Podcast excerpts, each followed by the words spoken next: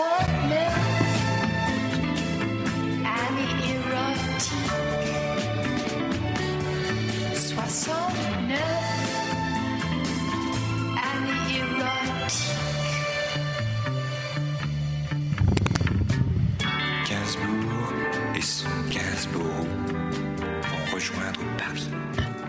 Bonjour à tous, ravi de vous retrouver pour l'heure des pros ce matin à la une, vous l'avez compris.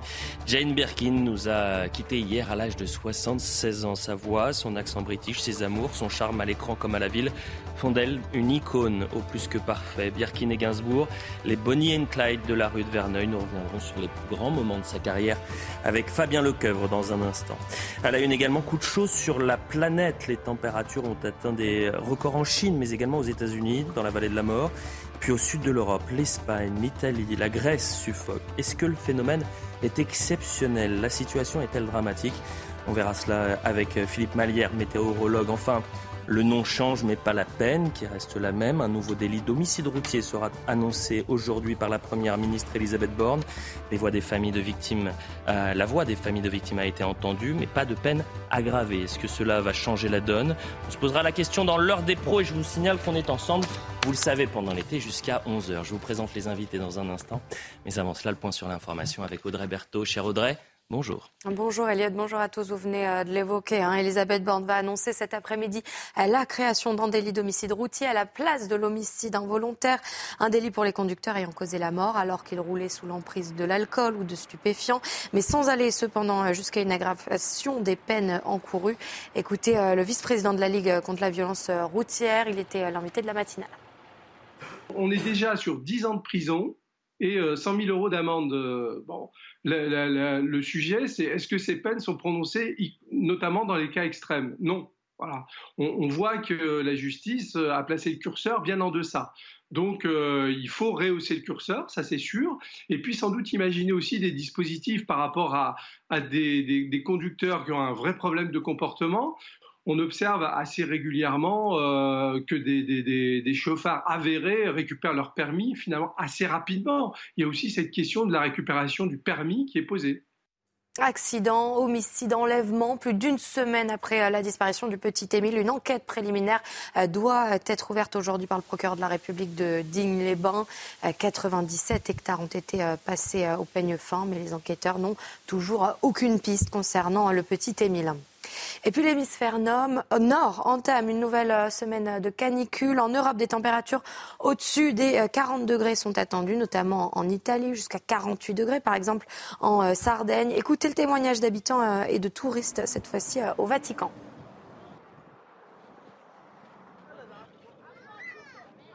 Nous avons constaté que depuis que nous sommes arrivés, il fait très chaud ici. Euh, on a du mal à s'adapter vraiment, surtout que nous qui venons d'arriver, on se rend compte qu'il fait plus chaud par rapport à là où nous restons, chez nous en Afrique par exemple, en République démocratique du Congo. Pour moi, c'est comme au Brésil, à Fortaleza. C'est un peu tropical, mais ici c'est plus sec. La chaleur est énorme. Au Mexique aussi, il fait très chaud. Il fait 45 degrés. Mais ici, c'est humide. C'est terrible. Voilà pour l'essentiel, Elliot à 9h.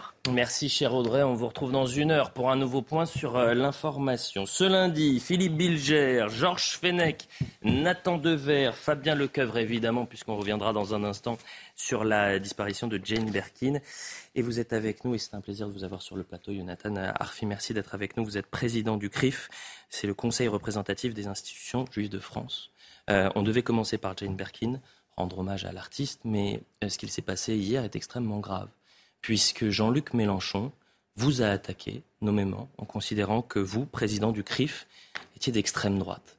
On va regarder son tweet. Le président du CRIF utilise la cérémonie à la mémoire des victimes de la rafle du Veldiv par la police française pour me prendre à partie, abject.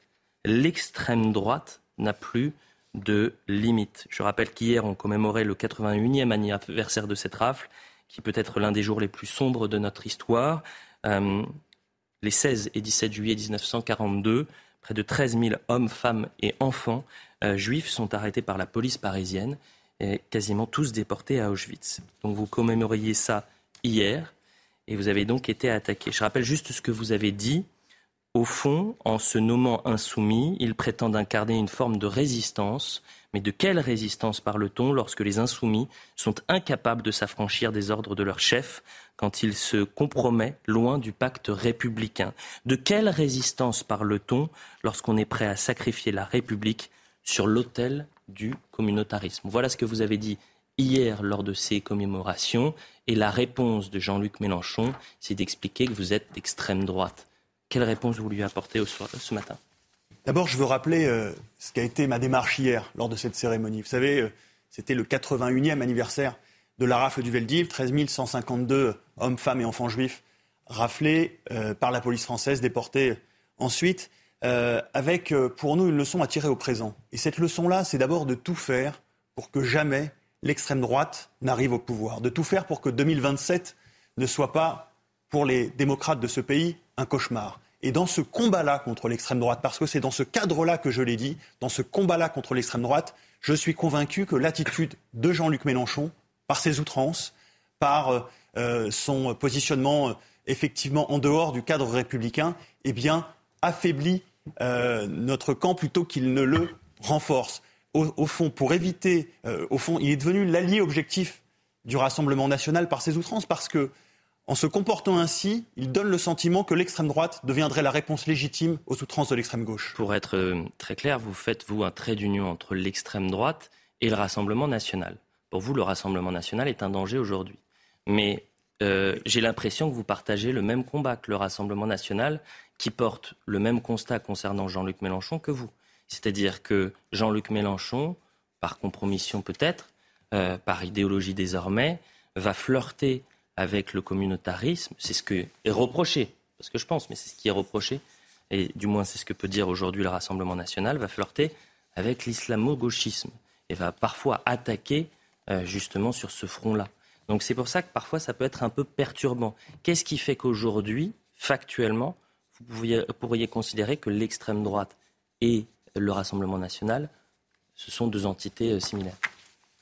M'interroger pour savoir si, en fond, le Rassemblement national est un parti d'extrême droite. Mm. Mais euh, les attitudes du Rassemblement national sur, euh, par exemple, euh, l'abattage rituel, le port de la kippa, vous avez des extrêmes droites en Europe, alliés du Rassemblement national, qui soutiennent l'interdiction de la circoncision. Tout ça sont des menaces très concrètes pour la vie juive en France. Vous savez, quand on est responsable d'une institution juive comme le CRIF, on ne soutiendra évidemment jamais le Rassemblement national dont le programme reste bâti sur l'exclusion. Et ce que j'ai dit hier, c'est que Jean-Luc Mélenchon, au fond, par ses outrances, participait de légitimer euh, l'extrême droite, et c'est quelque chose qui nous est insupportable. Moi, je suis euh, convaincu que euh, le salut vient nécessairement d'attitudes et d'usages républicains. C'est ce que j'ai rappelé hier, et effectivement, ça a apparemment rendu fou Jean-Luc Mélenchon je, persiste à dire que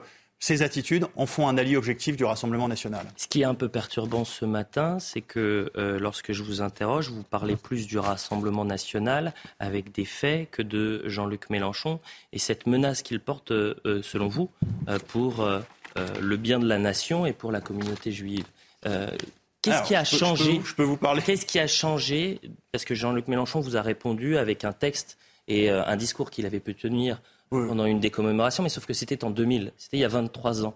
Qu'est-ce qui a changé entre le Jean-Luc Mélenchon de 2000 et celui de 2023 D'abord, il y a euh, à l'extrême gauche, aujourd'hui, on le sait, euh, toute une série de complaisances. Je rappelle que euh, des candidates de la France insoumise aux législatives ont accueilli Jérémy Corbyn, le leader travailliste anglais, accusé de porosité et de complaisance avec l'antisémitisme, et que ça s'est fait sans aucune sanction, aucune réaction euh, n'émerge au sein, au sein de la France insoumise. Mhm. Je rappelle la participation de la France insoumise à la manifestation du 10 novembre 2019 contre l'islamophobie à l'appel du CCIF, qui était une manifestation euh, anti-républicaine.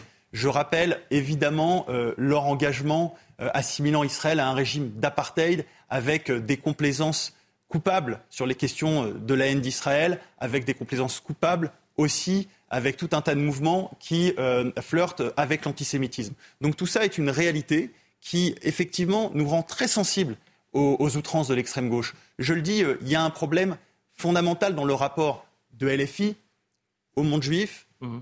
et à, l'antisémitisme. je suis convaincu que cette attitude-là est d'autant plus dangereuse qu'elle, effectivement, qu'elle légitime, je le dis et je le répète, qu'elle légitime aussi les idées et l'adhésion à l'extrême droite. Et donc, notre combat, il est de devoir combattre chacun pour des ressorts et des idées différentes. Vous restez évidemment un peu avec nous, mais peut-être un, tour de table. Écoutons Manuel Bompard, l'un des bras droits de Jean-Luc Mélenchon, qui a réagi ce matin après cette polémique. Et je trouve qu'utiliser une cérémonie comme celle-ci euh, pour euh, s'en prendre à une organisation euh, politique et à la France insoumise de manière générale, je trouve que c'est indigne dans les moments d'hommage et dans les moments de commémoration je crois qu'il faut savoir euh, faire un peu unité nationale. Et j'aurais aimé que le président du CRIF se livre pas à ces attaques. Je trouve qu'il a détourné en quelque sorte l'objet de cette journée. Et je pense que c'est très regrettable. Nous n'avons pas de leçons à recevoir dans la lutte contre le racisme, contre l'antisémitisme. Et encore une fois, franchement, j'aurais préféré que cette journée de commémoration, d'hommage, elle soit euh, effectivement consacrée à la commémoration et à l'hommage et pas à des manœuvres politiciennes. Elisabeth Lévy nous a rejoint sur le plateau et on la salue. Euh, peut-être une réaction, Manuel Bompard, qui dit que votre euh, déclaration hier était indigne. Oui, euh, écoutez, je, considère que je n'ai pas de, de, leçon à recevoir de la France insoumise sur ce qui est digne ou pas digne de dire lors d'une cérémonie d'hommage aux victimes de la rafle du Veldiv. je considère qu'on est gardien de cette histoire et qu'on a la responsabilité euh, d'en tirer aussi des messages au présent. Euh, c'est ce que j'ai fait hier dans ce discours. Et euh, je le répète, je considère que les outrances de Jean-Luc Mélenchon sont dangereuses. et c'était ma responsabilité hier de le dire. Que ça ne plaise pas à la France insoumise, j'en prends acte, mais ça ne me surprend pas. Philippe Bilger. Je, très rapidement, Elliot. D'abord, il y a un recours réflexe et systématique à l'extrême droite lorsque on n'a pas d'argumentation politique à opposer.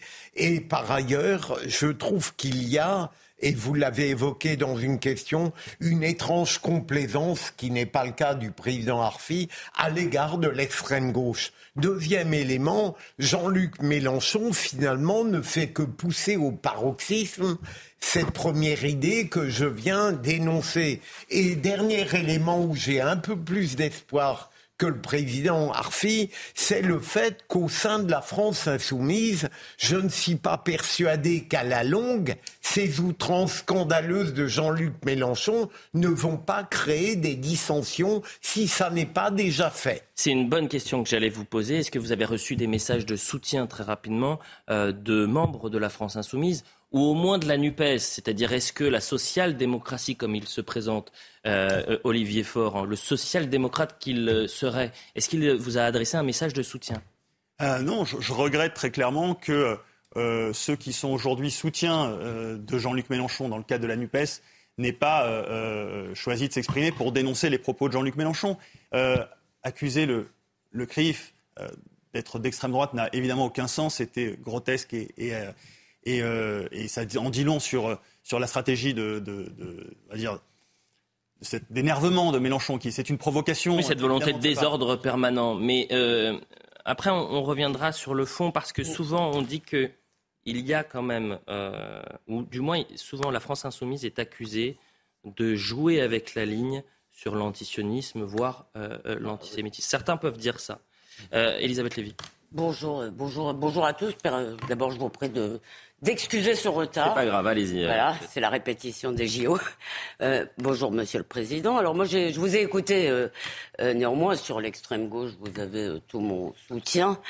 Euh, et je dois dire, vous dites, il flirte avec la ligne. Excusez-moi, quand les gens de la France insoumise applaudissent à tout rompre et font venir euh, l'anglais euh, bah, Monsieur Corbyn, euh, et c'est pas leur seule mauvaise fréquentation de ce point de vue-là, on peut dire qu'ils font plus, plus que flirter, c'est-à-dire que je ne crois pas qu'ils soient eux-mêmes antisémites, mais je crois qu'ils disons, jouent sur la fibre antisémite d'un certain nombre de leurs électeurs. Ça, je n'ai aucun doute. En revanche, là où j'ai quand même une petite réserve, des, questions à vous poser, si vous voulez, c'est votre position sur le Rassemblement national. J'ai l'impression que vous avez bloqué au Rassemblement national euh, de M. Le Pen, que vous n'enregistrez aucun des changements euh, opérés par Marine Le Pen. Et surtout, il y a une chose que vous ne voyez pas, ou peut-être que vous la voyez, malgré vos appels à voter pour X, Y ou Z, ce qui, à mon avis, n'est pas votre rôle du tout. Vous n'êtes pas le parti des Juifs. Euh, euh, j'ai noté que, on note qu'il y a quand même beaucoup de juifs de plus en plus qui votent Rassemblement national et vous savez pour quelle raison?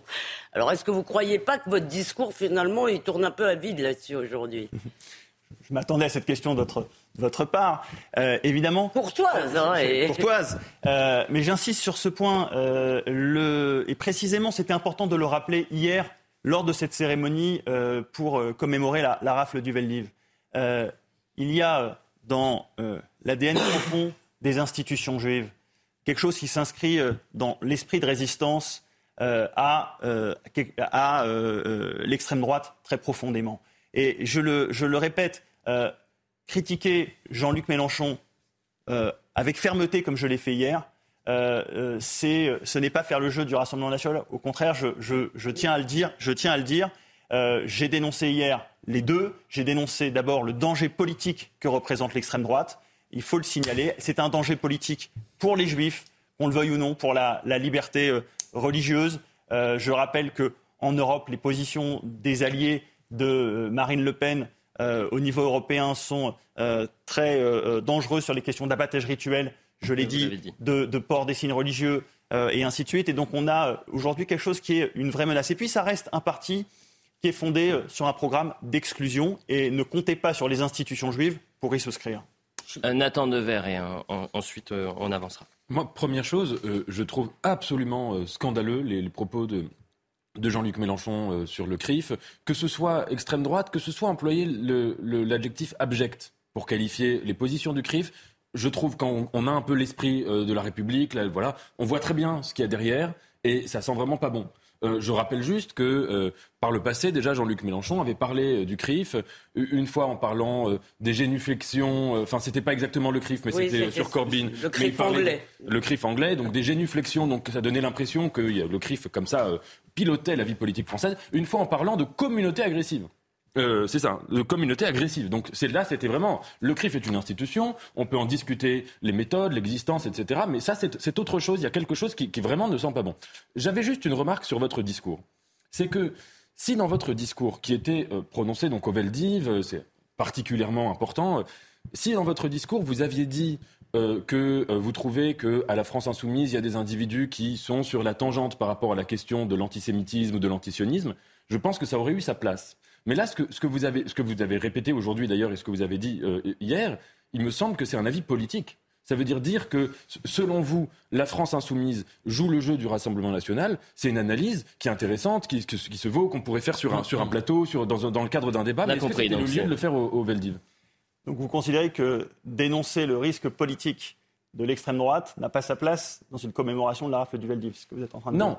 Je considère le contraire et qu'à partir du moment où on doit... C'est pas ce que j'ai dit. on- vous considérez que euh, l'analyse politique sur les situations actuelles n'aurait pas eu sa place euh, lors de cette commémoration. Il me semble que précisément, euh, quand il s'agit de regarder le risque politique de 2027, ça a toute sa place dans une commémoration comme celle-là et qu'en regardant euh, 2027, eh bien, je constate qu'il y a aujourd'hui une, menace qui gronde à l'extrême droite, très clairement, d'une part, et de l'autre part, que l'extrême gauche, par ses excès, joue le jeu, euh, qu'elle le veuille ou non, de, de l'extrême droite. Donc, euh, c'est ce que j'ai rappelé hier, j'allais dire, tout simplement, euh, le plus naturellement possible. Euh, Georges Fenech, en, en un mot. Non, juste en un mot, euh, il faut observer que Jean-Luc Mélenchon a quand même fait, d'une certaine manière, un aveu de cette faute inexcusable en modifiant son tweet, puisqu'il en a fait un, un deuxième où disparaît effectivement l'accusation d'extrême droite. Non, en fait, il, fait, il, il rajoute le texte qu'il avait pu, en tous les cas, la- lors des commémorations en 2000, euh, il avait euh, adressé un, un discours pendant euh, pour les commémorations de la rafle du Veldiv, si je ne m'abuse.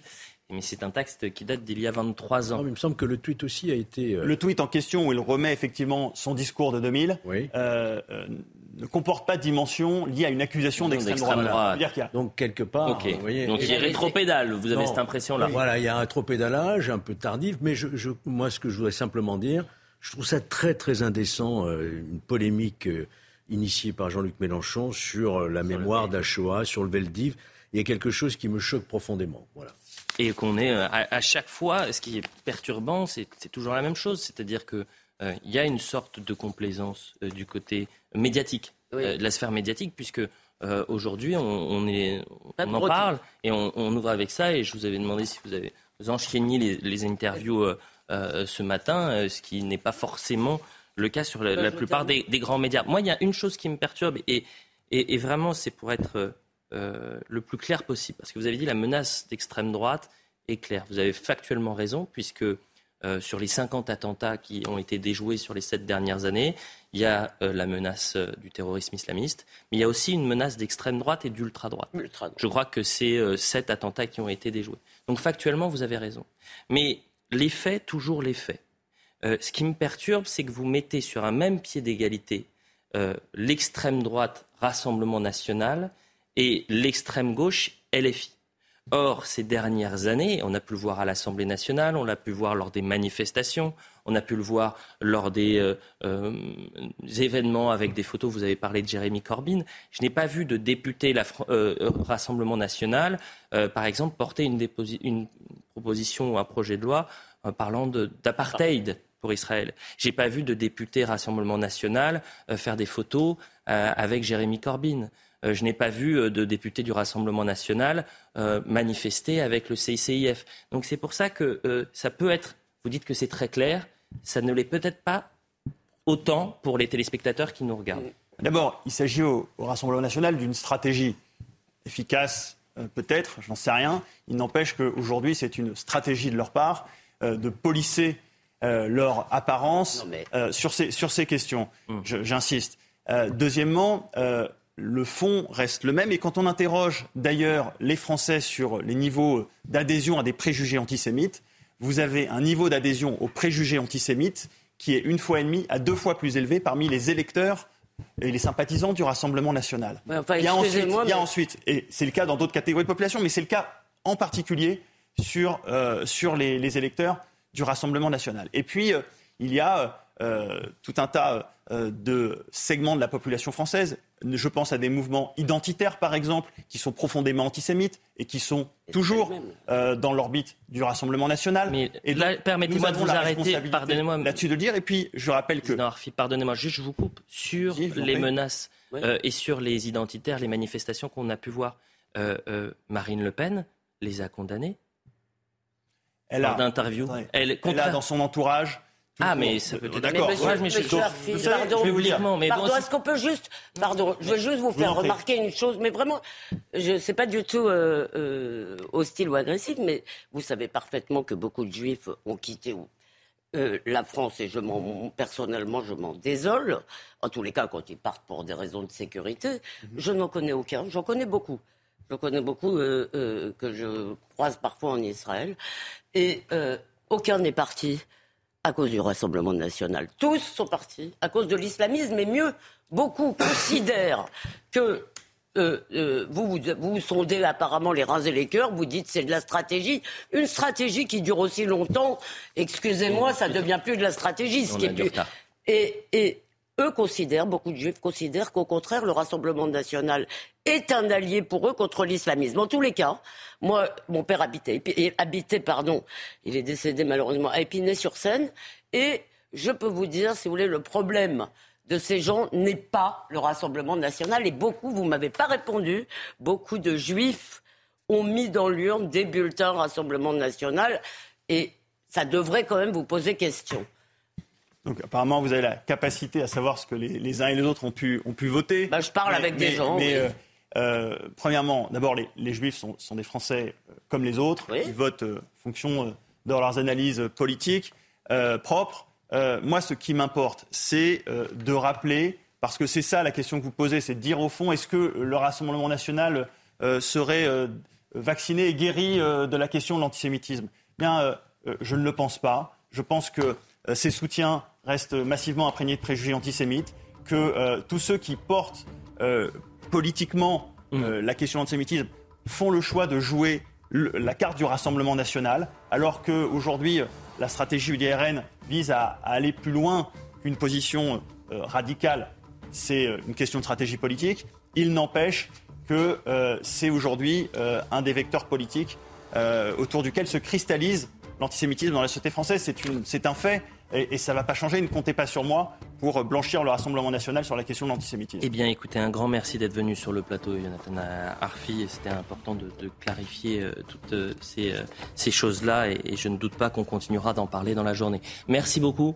Euh, la publicité, on revient dans un instant. Après la pub, on va rendre hommage évidemment à, à Jane Birkin. On parlera, puisqu'il y a Jane Birkin, on parlera également de Serge Gainsbourg avec vous, Fabien Lecoeuvre. Mais avant cela, on parlera de ce coup de chaud sur la planète. Est-ce que c'est dramatique? Est-ce que c'est exceptionnel ce qu'on est en train de, vivre? La pub, à tout de suite. Quasiment 9h30 sur CNews, on est toujours avec euh, Philippe Bilger, Nathan Dever, Elisabeth Lévy, Georges Fenech et Fabien Lecoeuvre.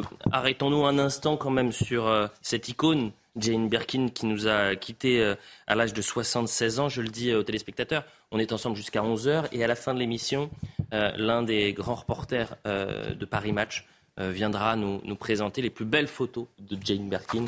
Donc euh, c'était évidemment à, ne pas manquer. Fabien Le Cup, vous êtes euh, avec nous ce matin parce qu'on a besoin de revoir, retracer un peu le parcours iconique de, de Jane Birkin. Et tout à l'heure, je disais, c'est Bonnie and Clyde, Jane Birkin et, et- et Gainsbourg. Mais c'est- mais c'est un tandem. euh, euh, bien sûr, Birkin a été très inspiré par, euh, par, euh, par Gainsbourg et réciproquement. Je crois qu'il faut, faut quand même bien le rappeler. C'est un couple mythique qui restera, le nom restera d'ici plus de 100 ans. Ce sera un couple mythique. Mais c'est vrai qu'au départ, si on se remet dans le contexte d'une époque, euh, c'était pas si évident parce que dans une époque où les chanteuses à voix avaient une vraie place, dans les années 60, lui a fait venir cette espèce de Lolita de nulle part d'Angleterre avec qui leur première rencontre le 20 mai 1968 s'est très très mal passée. euh, parce qu'elle l'avait appelé Monsieur Bourguignon déjà. Donc ça n'a pas plu déjà à, Gainsbourg. Et si finalement c'est c'est le, le réalisateur du film Slogan qui a fait un dîner chez Maxime pour les réconcilier. Et puis sinon, à la suite de ce dîner, va naître une belle et grande histoire d'amour qui va durer 11 ans dont d'ailleurs le, le nid de cette histoire d'amour sera la rue de Verneuil à Paris. Et Elliot, je vous pose la question pour la rue de Verneuil. Pourquoi Gainsbourg a chez rue de Verneuil? Parce que personne n'en parle. C'est parce que c'est une rue qui a porté chance à Gainsbourg. C'est là où habitait Juliette Gréco en 1962, depuis très longtemps. Et c'est là qu'il a signé la première chanson la javanaise qu'il a donnée à, à- à, finalement à Gréco. Et cette rue lui a porté bonheur. Il a cherché un appartement pendant un an, un an et demi. Alors on le dit aux téléspectateurs qui nous regardent, qui ne connaissent pas forcément, qui ne sont pas Paris, parisiens. c'est dans le 7e arrondissement. Voilà, on rue est euh, vraiment une toute, petite, rue, à côté de la rue du Bac, pas très loin de Matignon. mais et, et d'ailleurs il a trouvé un tout petit appartement pour Paris qui était de 80 mètres carrés. Et euh, ce qui va être compliqué quand ils vont en faire un musée, parce que les visites se font deux par deux, j'imagine. On peut pas mettre Eh bien, 15 personnes. et ça sera un musée à partir de À septembre. partir du mois de septembre, Charlotte a eu cette bonne idée. Tout est déjà complet les visites jusqu'au fin janvier.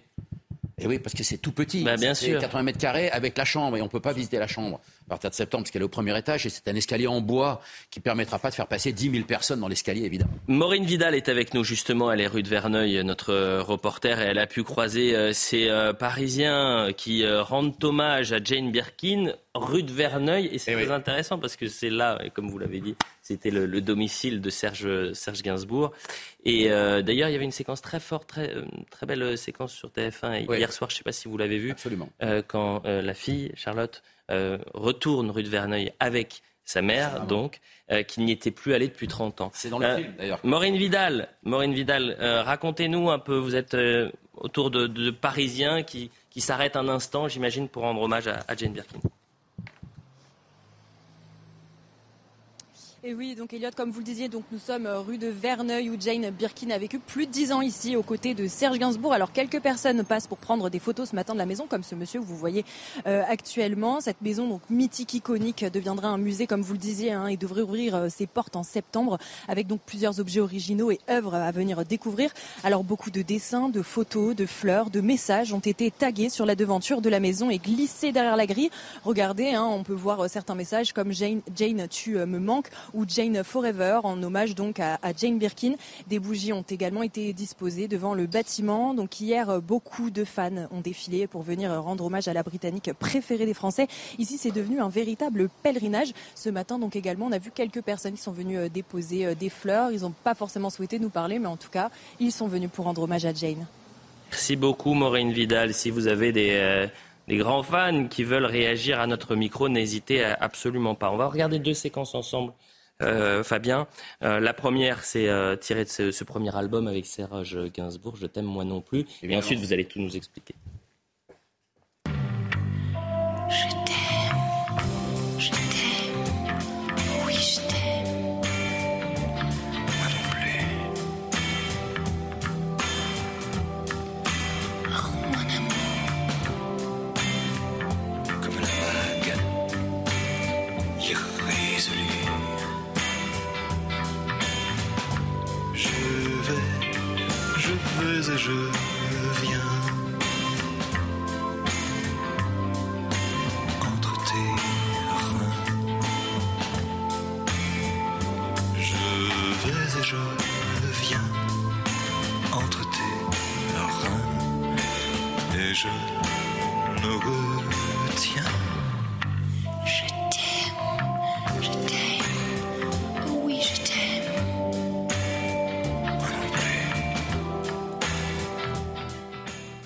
1969. Euh, Oui, absolument. Je t'aime moi non plus. Oui, c'est une chanson initialement qui, était, qui avait été écrite et composée pour euh, Brigitte Bardot, chacun le sait, puisque les amours avec Brigitte Bardot et Serge Gainsbourg se passaient au 71 avenue Paul Doumer à Paris, où habitait au domicile de Bardot en fait. Mhm. Et puis, et puis évidemment, euh, en 1968, leur, leur, leur histoire d'amour se termine et, et Bardot, qui avait enregistré le duo avec Gainsbourg, ne- n'autorise plus Serge à diffuser puisqu'elle est mariée avec Gunther Satch, un milliardaire allemand. et puis, euh, il va passer juste pour quelqu'un quand même, euh, voilà, un peu trompé. Donc, euh, et Gainsbourg cherche à ce moment-là quelqu'un pour remplacer Bardot. C'est difficile. Et c'est Jane Birkin qui s'impose évidemment et qui le fera admirablement parce qu'elle a amené ce souffle et cette octave plus haute dans la chanson que Bardot, ce qui a donné cette sensualité incroyable à la chanson, interdite de diffuser à la radio à l'époque avant 22 heures. Il y a la chanteuse, il y a aussi le cinéma, euh, avec cette séquence euh, dans la piscine. Entre autres, il y a eu Entre deux- autres, mais regardons cette séquence. Avec- avec Vous- plaisir. Vous, vous décrivez tout cela.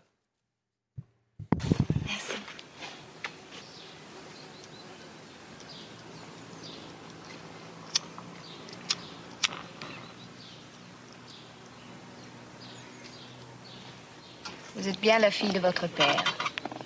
Pourquoi Pour rien.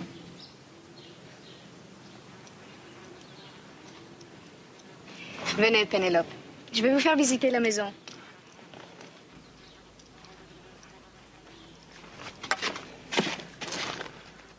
Quel âge avez-vous?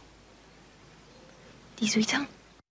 Alain Delon, Romy Schneider, bien sûr. Et- On dit que tous les jours, euh, Oui. il venait sur le tournage parce qu'il était très jaloux. C'est Ben, vrai il n'avait pas pas confiance en Alain Delon. Je pense surtout euh, Gainsbourg. Alain Delon avait un tel, un tel charme, un, un- un tel pouvoir comme ça sur les femmes. Donc il a assisté à les 23 jours de tournage. Euh, euh, Gainsbourg était derrière les caméras euh, pour contrôler un peu la situation entre Jane Birkin et, et le jeune et beau et séduisant Alain Delon. C'est marrant, on aurait quand même attendu plus de libertinage de la part de Gainsbourg vu le contenu de ses chansons. Oui, c'est un peu ça, oui, Euh, on pourrait être intarissable sur Jane Birkin, mais je vous rassure, Elliot, simplement trois idées. D'abord, je trouve extraordinaire que cette femme ait réussi, malgré le génie extraordinaire de l'homme avec lequel elle a vécu durant 11 ans, eh bien, à dégager une identité forte. Deuxième élément qui m'a touché, voilà une femme qui avait dans ses entretiens euh, d'incroyable bonheur d'expression qui révélait une très profonde intelligence. Et le dernier point qui me touche directement ou indirectement, c'est que si elle a euh, aujourd'hui tant d'hommages, c'est que sa personnalité était infiniment gentille. C'est très rare dans notre monde et j'en suis le premier contre-exemple. Il y a une, Oh, il y a- non. il y a une gentillesse chez elle qui est Et extraordinaire. qu'on retrouve chez Charlotte d'ailleurs, euh, qui est Et- un Ouais. peu le. Vous avez raison, euh, Philippe. Moi, je voudrais, je voudrais hein. ajouter une chose. Moi, pour moi, c'est quand même un symbole. Évidemment, aujourd'hui, personne ne va parler de ça parce que c'est très mal. C'est le symbole de la libération sexuelle. C'est le symbole des années marrantes. Les féministes de l'époque sont quand même plus rigolotes, si vous voulez, que celles d'aujourd'hui, puritaines, castratrices, puni- monsieur- euh, qui, aiment, qui aiment la punition tout le temps. Puis Elisabeth, je veux revenir quand même parce que le grand scandale de l'époque, dans les, à la fin des années 60, c'était la différence d'âge. Parce que toute la presse ne parlait que de ça. D'ailleurs, dans une chanson comme Elisa Gainsbourg l'a évoqué, euh, t'es 20 ans mais 40.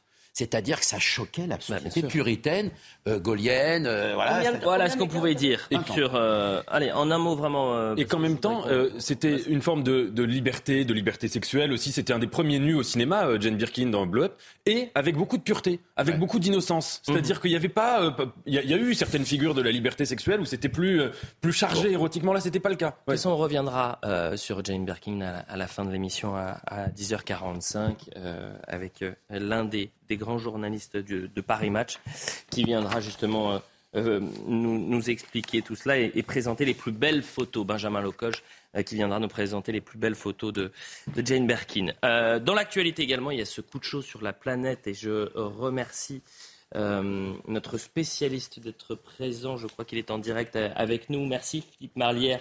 Vous êtes météorologue. euh, météorologue. Le thermomètre a, explosé très, très rapidement. Je vous donne les chiffres 48 degrés à Rome, 42 à 44 à Majorque en Catalogne, 48 à Phoenix aux États-Unis. Je crois qu'il a fait 52 degrés en Chine. 53 dans la vallée de la mort, mais dans cette même vallée de la mort aux États-Unis, le 10 juillet 1913, il faisait 56,7 degrés. Euh, on voit le sujet de Célia Judas et ensuite on, on en parle. Est-ce que la situation est exceptionnelle Le bassin méditerranéen écrasé sous la chaleur. En Italie, les températures sont sans précédent. 48 degrés en Sardaigne, 43 degrés à Rome, de quoi surprendre les touristes. Nous avons constaté que depuis que nous sommes arrivés, il fait très chaud ici. Euh, on a du mal à s'adapter vraiment, surtout que nous qui venons d'arriver, on se rend compte qu'il fait plus chaud par rapport à là où nous restons, chez nous en Afrique par exemple. La chaleur est énorme. Au Mexique aussi, il fait très chaud. Il fait 45 degrés. Mais ici, c'est humide. C'est terrible. Des températures similaires à Barcelone ou encore à Madrid. Toujours en Espagne, l'île de Palma dans les Canaries fait face à de violents incendies. 4000 personnes ont déjà dû être évacuées. De l'autre côté du globe, même chaleur constatée, le sud des États-Unis s'est récemment transformé en une véritable fournaise.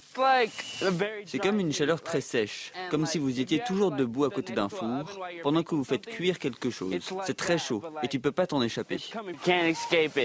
À Phoenix, dans l'Arizona, le mercure a enregistré 48 degrés Celsius. Dans la vallée de la mort, on atteint même les 53 degrés.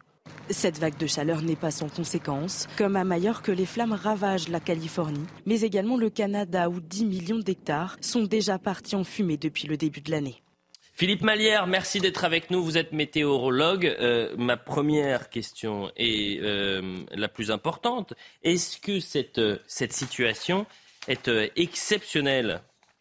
Alors, non, elle, ne l'est pas. Je veux dire, de, retrouver des dômes de chaleur euh, qui s'installent, que ce soit sur le bassin méditerranéen, euh, que ce soit aux États-Unis, au Japon, un peu partout dans le monde d'ailleurs, autour de la planète, l'atmosphère euh, se, se- se mobilise et se, fabrique toujours de la même façon. Donc, rien d'exceptionnel par rapport à la situation. Ce qui est exceptionnel, évidemment, c'est depuis un an, hein, depuis l'été 2022, on retrouve cette année une situation qui est accentuée par le réchauffement climatique. Alors, on va certainement battre des records tout autour du bassin méditerranéen, du sud de l'Espagne à l'Italie, même euh, peut-être sur la Sardaigne et peut-être la Corse. On va, on va surveiller ça euh, pour mardi et mercredi. Ce seront les deux journées où il y aura ces pics de chaleur. Mais on, le voit, hein, c'est le long de cet équateur que, que ces dômes de chaleur s'installent. Situation euh, de blocage à l'air chaud euh, qui nous concerne, nous, en Europe, c'est celui qui est euh, sur le Sahara, qui remonte sur le bassin méditerranéen, qui touche d'abord l'Espagne, puis l'Italie et le sud de la France. Situation que l'on retrouve de façon régulière, mais qui, là, je vous le rappelle, est accentuée par le bouleversement et le réchauffement climatique. Donc, oui, elle est exceptionnelle parce que cette année 2023 sera peut-être la première euh, des décennies à venir où on va retrouver chaque été une situation similaire. Donc le, le fait que ça soit exceptionnel, c'est sa récurrence. Parce que quand je regarde et que je vois le record de température, c'est 56,7 degrés et c'était le, le 10 juillet 1913. Restez avec nous, euh, évidemment, euh, Patrick Mar- Marlière. On va écouter Marc Fesneau, le ministre de l'Agriculture, qui a été tensé ce week-end parce qu'il a dit que les températures en France, pour l'instant, sont, sont normales par rapport à la saison estivale. Écoutons-le. Il a plu au printemps, il y a même plus de 10% de, de, de précipitations sur l'ensemble euh, du territoire hexagonal. Donc ça c'est plutôt une bonne nouvelle parce que ça a évité deux choses, qu'on vient de prélever dans la nappe pour les besoins agricoles, ce qui est bien normal, mais on n'a pas eu besoin de le faire puisque les plantes étaient naturellement alimentées. Puis deuxième élément, on a tout ça sous les yeux. euh, on n'a pas eu des températures extrêmes. On a plutôt des Oui, températures juste, qui ouais, sont assez normales Mm. pour un été, au- Mm, au fond. mm. Et donc là, euh, là, ça, a été, ça fait scandale qu'ils disent euh, cela. Il a été repris par Valérie Masson-Delmotte, euh, qui est une scientifique, climatologue, qui a, qui a réagi sur Twitter. Je pense qu'on on va voir dans un instant son tweet. Et puis l'autre polémique, c'est Sandrine Rousseau la semaine dernière, qui a confondu température au sol et température à l'air en disant il fait 60 degrés en Espagne, 60 degrés en Espagne. Alors Patrick Marlière, moi ce qui m'intéresse, c'est qu'à travers cette situation que vous avez dit récurrente et qui fait que ça devient exceptionnel, situation d'extrême urgence, ça c'est clair, mais euh, à travers ces températures, euh, il y a, et là je pense à Sandrine Rousseau, parfois euh, une sorte de catastrophisme, et dès lors qu'on sort un peu de ça pour rester dans les faits, on, on est suspecté d'être climato-sceptique. Alors comment on peut revenir sur quelque chose d'un peu plus raisonné? Je pense que, que ce soit euh, le ministre de l'Agriculture ou, Sandrine Rousseau, elles ont interprété des données qu'on leur a données. Et donc, eux-mêmes ne sont pas euh, des scientifiques ni des climatologues. En revanche, oui, euh, il y a toujours une interprétation des données météorologiques. Et, si on parle, par exemple, de ce qui s'est passé au mois de juin, au mois de juin, on n'a pas battu des records de température. Ça, c'est vrai. Les températures, mais elles n'étaient pas pour autant normales, car à mois de juin, par exemple, je, prends sur la métropole lilloise, un mois de juin normal, on a six jours avec des températures supérieures à 25 degrés. C'est la limite quand on parle de chaleur. Et ce mois de juin 2023, toujours à Lille, on a eu 18 jours avec des températures supérieures à 25 degrés. Puis moi, je voudrais rappeler par rapport aux 60 degrés aussi qui sont donnés, qui sont là, a certainement une erreur d'in- d'interprétation.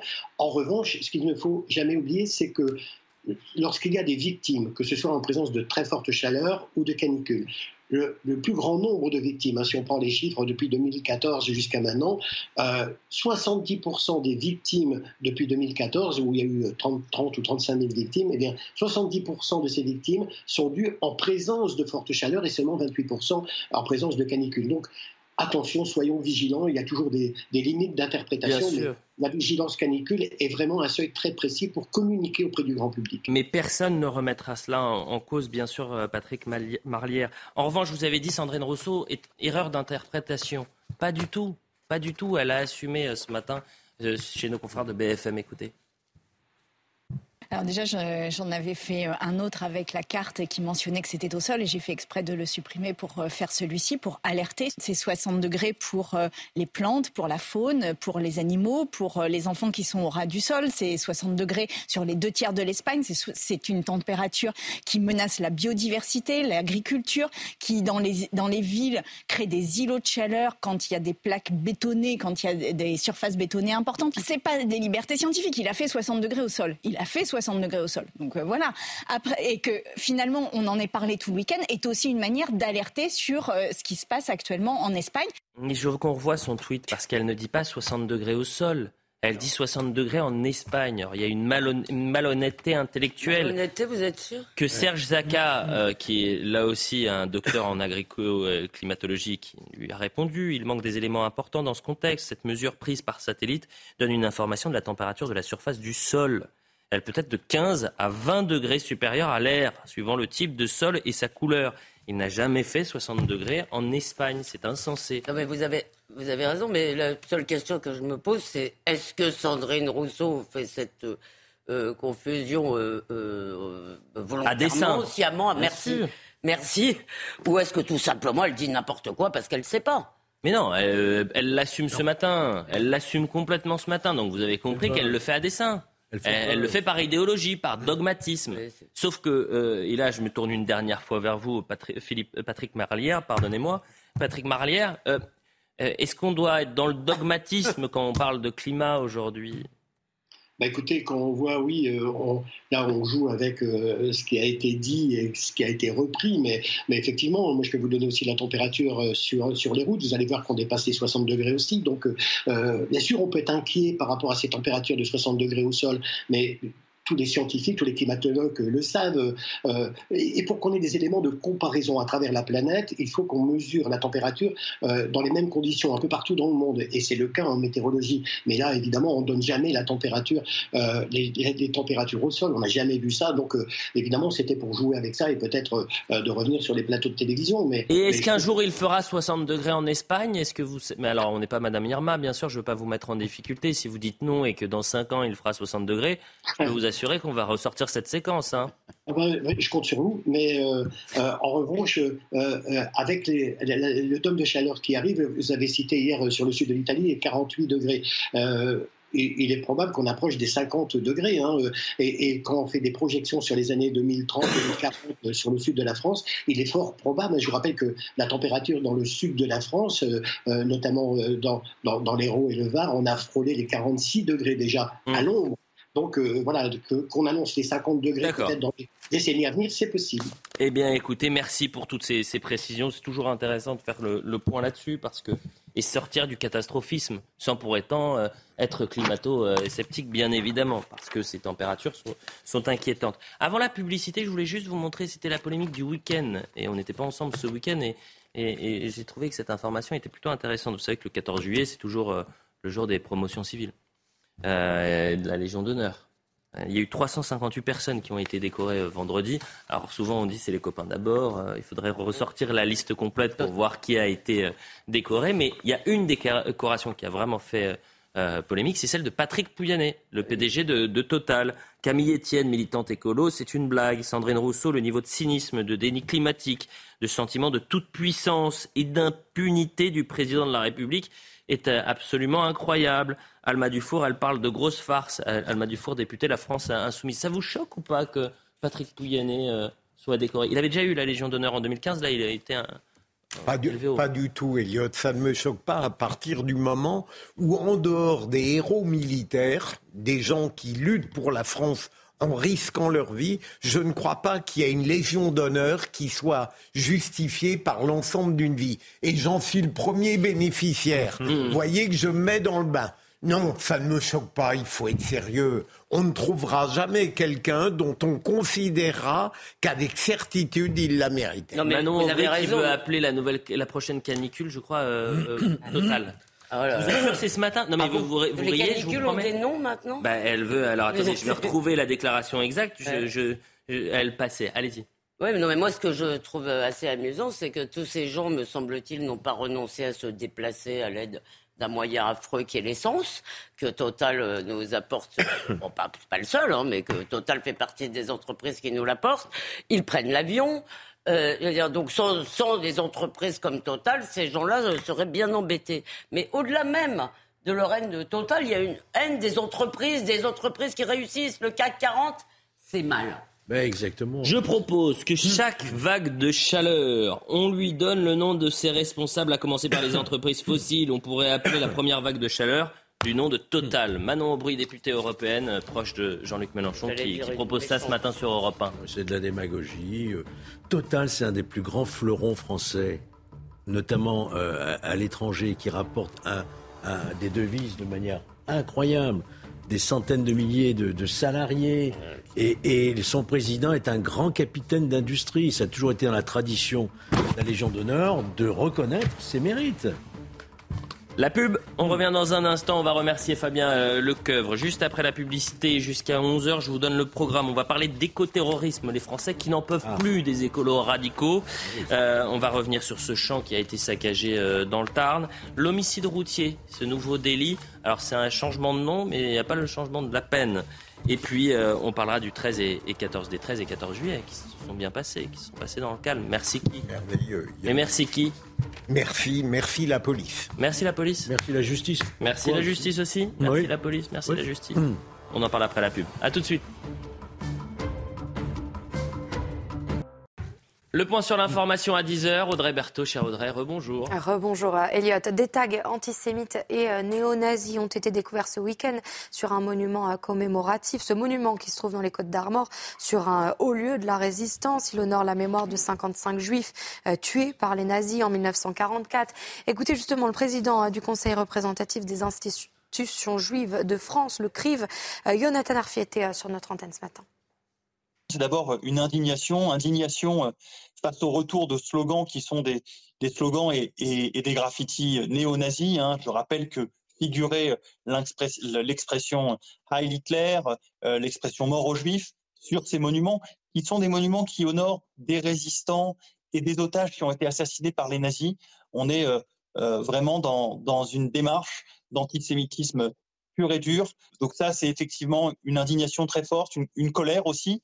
Et les Français pleurent euh, une icône. Jane Birkin est partie hier à l'âge de 76 ans parce qu'elle incarnait la liberté, qu'elle chantait les plus beaux mots de notre langue, a écrit sur Twitter Emmanuel Macron. Euh, Depuis hier, de nombreux hommages lui sont rendus. Écoutez le témoignage d'un commerçant euh, de son quartier qui l'a côtoyé très souvent. C'était quelqu'un de très courageux.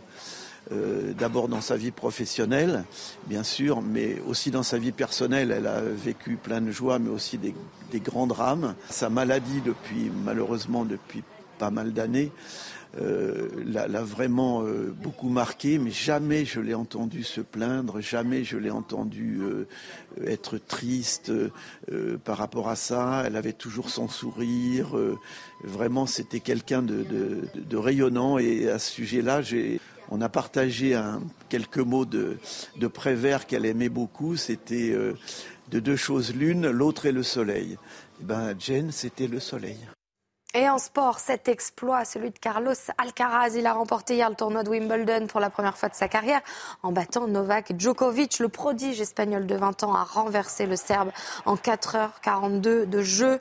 Le numéro 1 mondial confirme donc qu'il fait déjà partie des champions d'exception.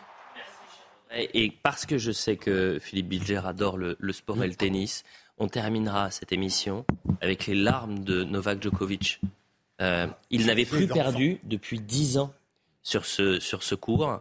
Et à la fin du, du match, qui est un, combat formidable entre les deux, euh, il regarde son fils euh, et ils font en larmes. Son fils qui a à peine touchant. 10 ans, je crois qu'il y a Oui, moins d'écart entre son fils et Alcaraz qu'entre Alcaraz Oui, 20 ans. et Novak. Euh, mais si Philippe a une chronique sport, je pourrais avoir une chronique mode et maquillage C'est possible, vous Ah, pouvez. vous- Parlons des homicides, euh, c'est une toute autre actualité à présent, mais des homicides routiers. Ce nouveau délit qui va être euh, présenté aujourd'hui par la Première ministre. Avant de voir le sujet, je vais vous reciter les mots de, de Yannick Aleno.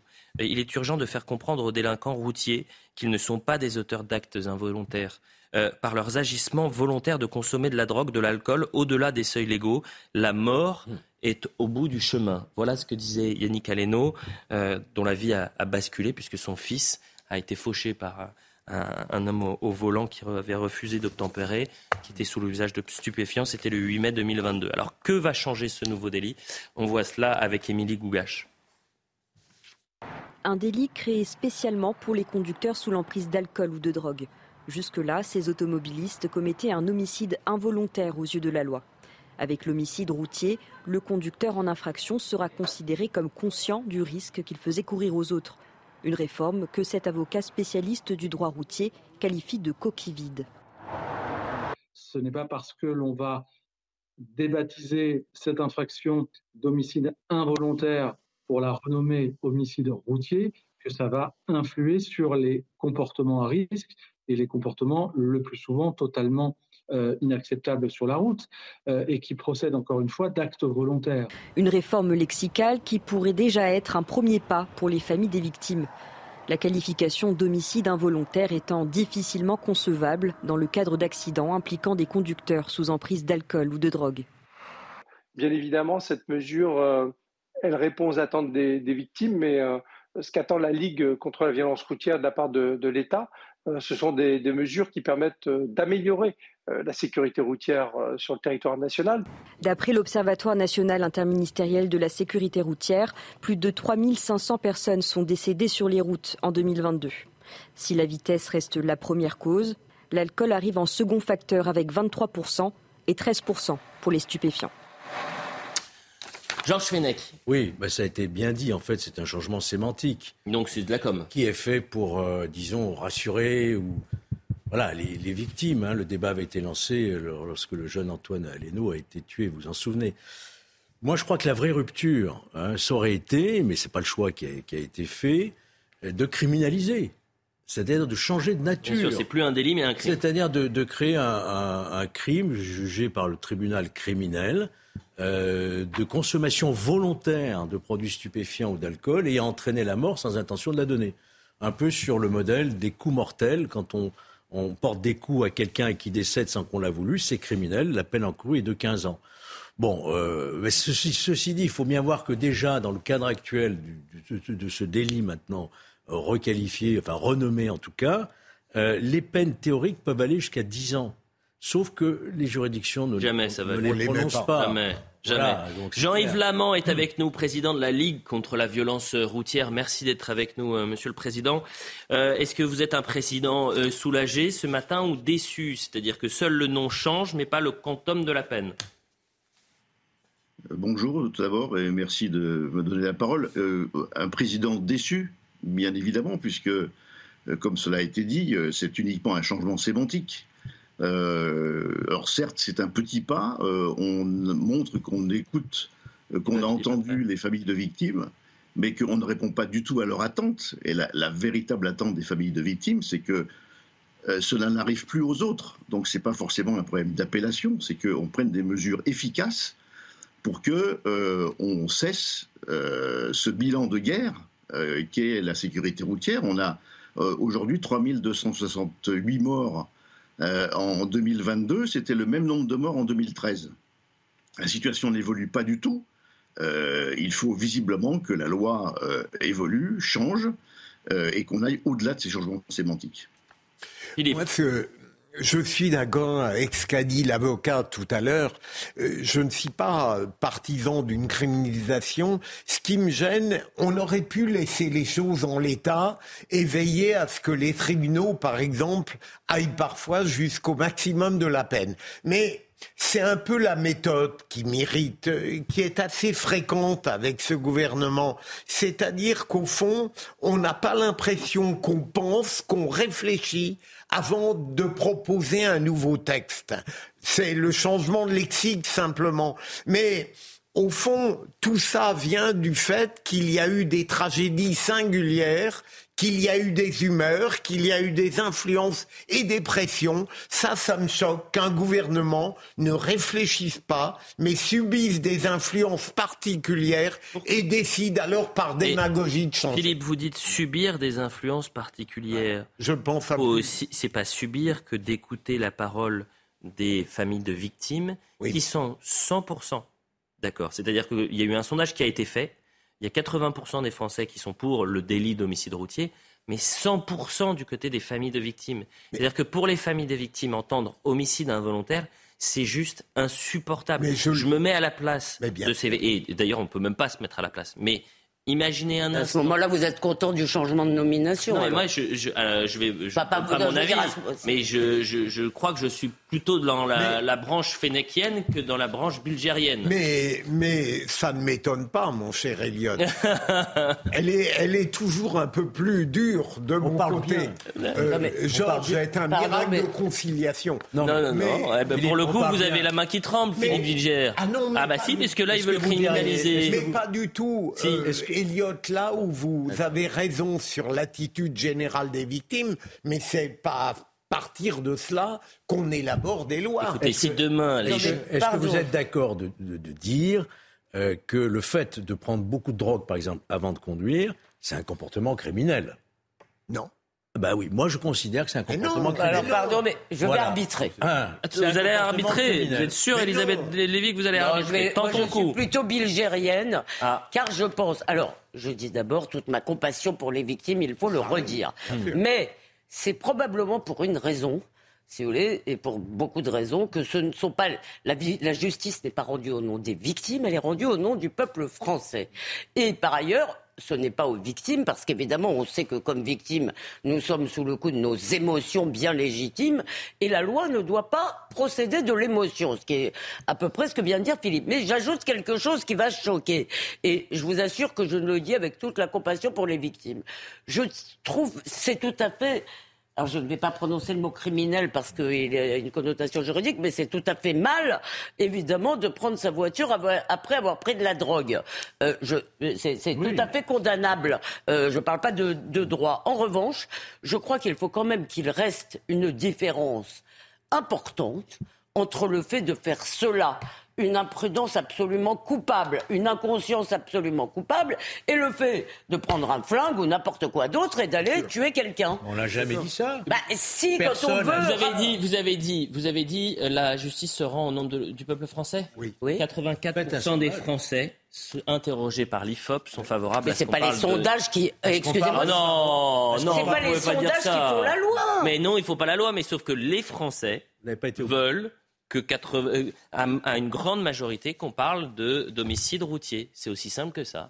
Voilà, 84%. Moi, j'aimerais bien. Vous êtes minoritaire, la branche bah algérienne est, minoritaire. Je l'assume. Euh, voilà, la minorité euh, bruyante et la majorité silencieuse qui, qui, subit. Allez-y. Je suis assez bilgérien aussi sur ce point. Et, Allez. bien poser une question. Vous êtes très minoritaire. C'est une expérience de pensée. Imaginons qu'on qu'on augmente les peines pour l'homicide routier, qu'on les multiplie par 1,5 est-ce que ça ferait diminuer le nombre euh, d'homicides routiers? Je ne suis pas sûr, parce que le, point que soulevait Elisabeth, à mon avis, est important. Ça veut dire qu'un individu qui euh, a un comportement de prendre la voiture en étant alcoolisé ou drogué, évidemment, c'est absolument catastrophique, c'est de la mise en danger de la vie d'autrui sur le plan. C'était voilà. Mais cet individu fait ça en se disant, évidemment, je ne vais pas écraser quelqu'un. Si vous voulez, il y a toujours ce sentiment de se dire je ne vais pas rentrer dans la case de l'homicide routier. Donc à mon avis, ce, sur quoi, ce contre quoi il faut lutter, c'est l'alcool au volant c'est la drogue au volant, peut-être éventuellement multiplier les contrôles, mais par principe, l'homicide routier est perçu par le conducteur qui est alcoolisé ou drogué comme quelque chose qui ne lui arrivera pas. Nous ne connaissons pas tous des tueurs, mais nous connaissons malheureusement, très probablement tous, des gens qui un jour ont pris leur bagnole en ayant bu un verre de trop. À Paris, on connaît moins de gens qui prennent leur bagnole. toujours sur la question de Nathan a raison, mise en danger de la vie d'autrui, ça suffit. Ah bah, sur la question de, de, de, la route, autre sujet éminemment important, c'est la conduite des seniors. Il y a eu un exemple absolument euh, dramatique à Saint-Malo, en Ille-et-Vilaine. Ah Louis, 80 ans, a écrasé mortellement deux piétons en l'espace de trois mois. Après le premier accident, il a gardé son permis. Euh, et ce double drame relance le débat de la conduite des seniors on pense par exemple à Pauline Desroulettes qui a été souvent sur ce plateau, vous savez, qui est championne de France de, tennis hmm. fauteuil et euh, qui a été fauchée, je crois que c'était en 2018, par euh, un, conducteur de 90 ans et qui a perdu une jambe. Voyons le sujet et on posera euh, la question à Jean-Yves Lamont dans un instant. Les statistiques sont formelles. Les plus de 65 ans sont la catégorie de la population qui cause le moins de décès sur les routes. Ils sont impliqués dans un peu plus de 16% des accidents mortels, contre 19% pour les 18-24 ans, 22% pour les 25 à 34 ans, 21% pour les 35-49 ans.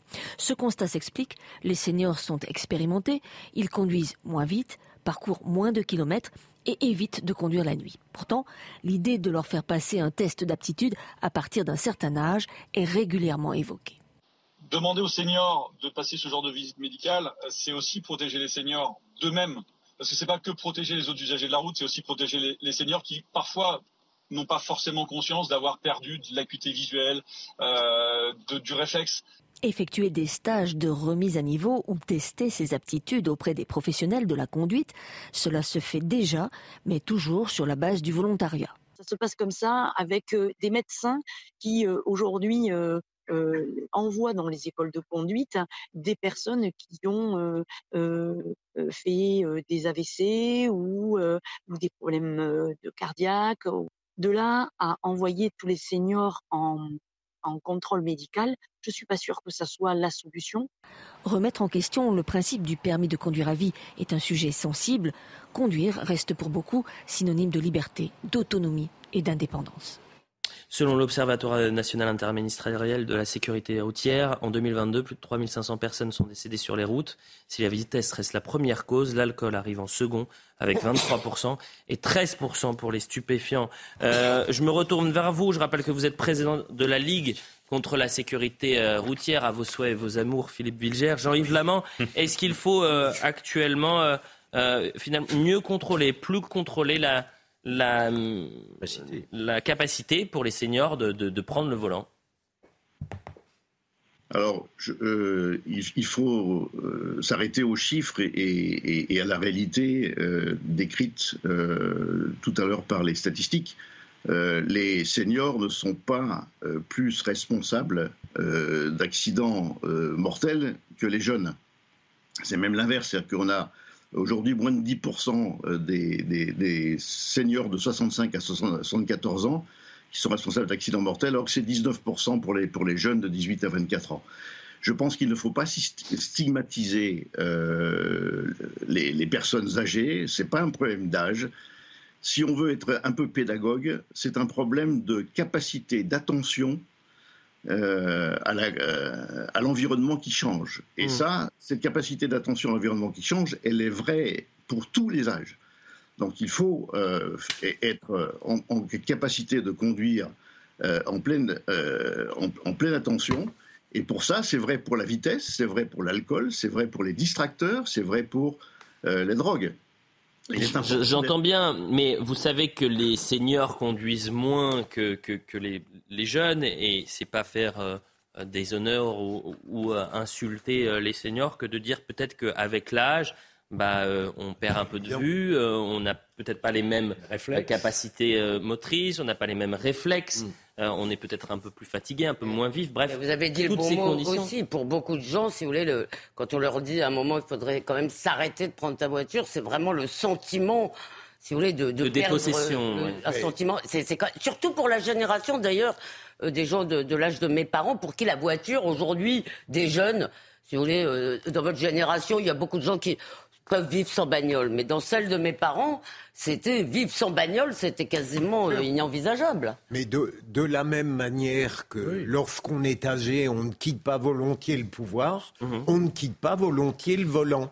Heureusement, depuis quelques années, je ne suis plus un danger pour les autres. Parce que le, la personne qui, est, qui arrive sur le tard ne quitte jamais délibérément un volant qui constitue, comme Elisabeth vient de le dire, une démonstration de son identité et de son implication encore dans la vie. Mais Pauline Desroulettes, par exemple. Pauline Georges Fenech, Pauline Desroulettes, elle disait euh, il faut un examen obligatoire tous les 10 ans pour les seniors. Oui, moi, moi je suis favorable. Qu'est-ce que ça coûte d'aller passer un bah examen médical? Qu'est-ce que ça coûte? Un de plus. Moi, à disons, à un âge, peut-être, je sais pas, à 85 ans, par exemple, d'avoir un examen médical qui fasse le point, dans l'intérêt même du conducteur, qui doit savoir si effectivement il a toujours la capacité Une fois, ça va, mais de conduire. Tous les 10 ans. C'est grave, tous les 10 ans, de faire un, rendez-vous médical pour savoir si vous avez. Oh, d'accord, d'accord. Moi, j'y vois pas le problème. Hein. Du, du, de l'examen médical.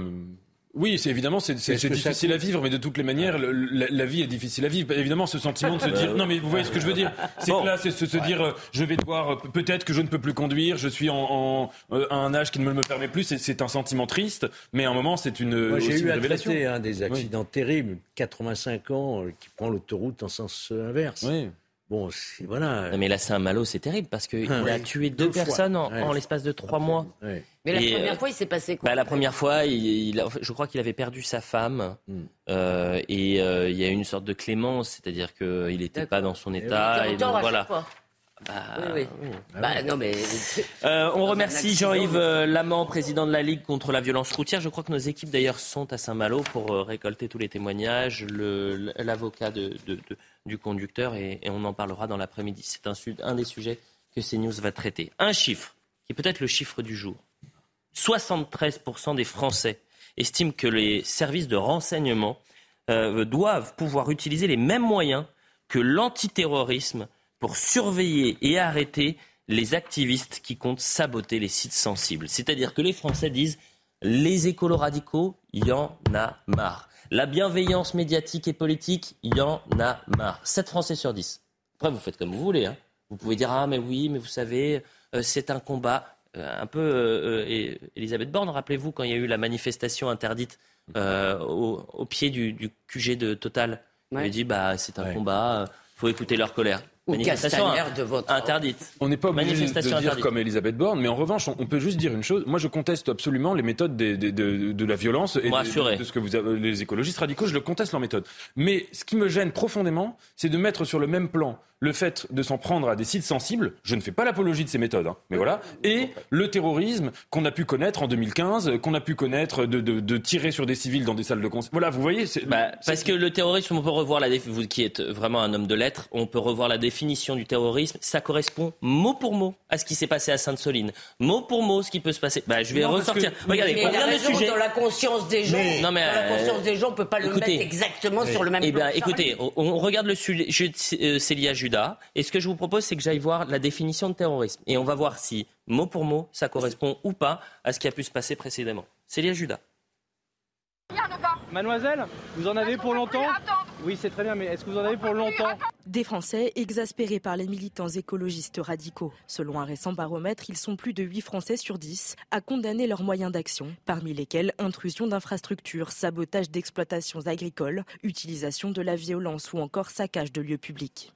Les Français ont en mémoire l'occupation de la zone d'aménagement différé à Notre-Dame-des-Landes il y a de cela 10 ans et plus récemment l'attaque des méga-bassines à Sainte-Soline le 25 mars dernier. Alors pour lutter contre ces méthodes, 70% des Français se disent favorables à ce que l'État utilise les mêmes moyens que pour l'antiterrorisme, pour surveiller et condamner les militants radicaux, grâce notamment aux services de renseignement.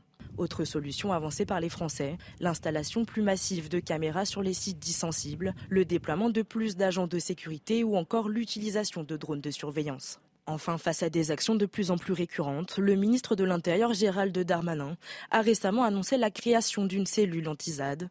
Cette dernière devrait voir le jour le 1er septembre prochain.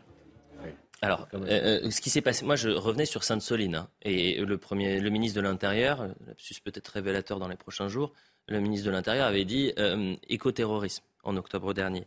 Terrorisme, entend ensemble d'actes de violence commis par une organisation ou un individu pour créer un climat d'insécurité, pour exercer un chantage sur un gouvernement, pour satisfaire une haine à l'égard d'une communauté, d'un pays et d'un système.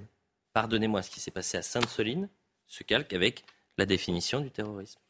Oui, mais Oui, c'est pas la même chose que le terrorisme islamiste. Sans pas la- mais oui. il y a différentes formes de, de- Non, de- mais de sur, terrorisme, sur, de terreur. sur- sur les moyens euh, des services de renseignement, il faut rappeler que les, euh, disons, les écologistes radicaux utilisent ce genre de procédés, sont déjà fichés S.